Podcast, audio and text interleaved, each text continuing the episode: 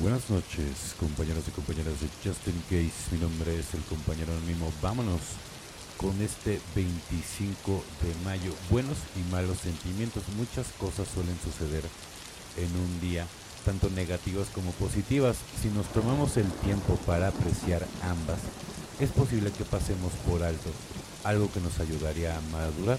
Texto básico, página 8. Solo por hoy, al parecer, la mayoría juzgamos inconscientemente lo que pasa en un día como algo bueno o malo, un éxito o un fracaso.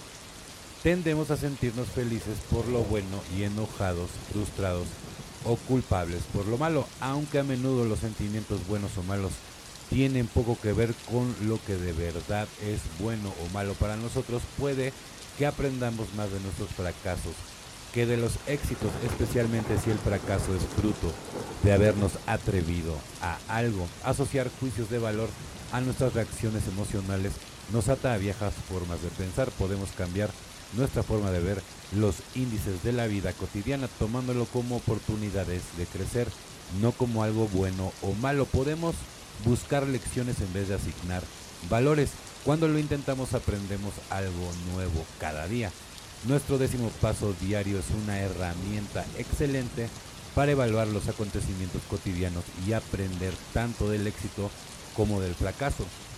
Solo por hoy me han dado la oportunidad de aplicar los principios de recuperación para aprender y crecer. Tengo éxito cuando aprendo de los acontecimientos de la vida, no digo en pocas palabras, ¿no? O sea, el, doceavo pues es muy importante, tanto compartir como que te compartan, ¿no? Porque aquí sí en este programa puedes experimentar en cabeza ajena, ¿no? Y, además eso también te va a ayudar a ser un poco más humilde y a darle realmente gracias a Dios. A lo mejor tu caso no es tan fuerte como a lo mejor tus compañeros. Claro, nunca hay que minimizar a nadie, ¿no? Porque la depresión es la depresión.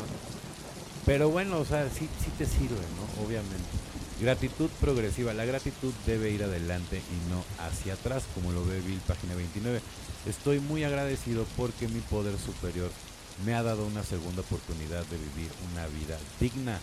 Por medio de Alcohólicos Anónimos se me ha devuelto la cordura. Las promesas se están cumpliendo en mi vida. Estoy agradecido por ser libre de la esclavitud del alcohol. Estoy agradecido por la tranquilidad de espíritu y por la oportunidad de desarrollarme, pero mi gratitud debe ir delante y no hacia atrás.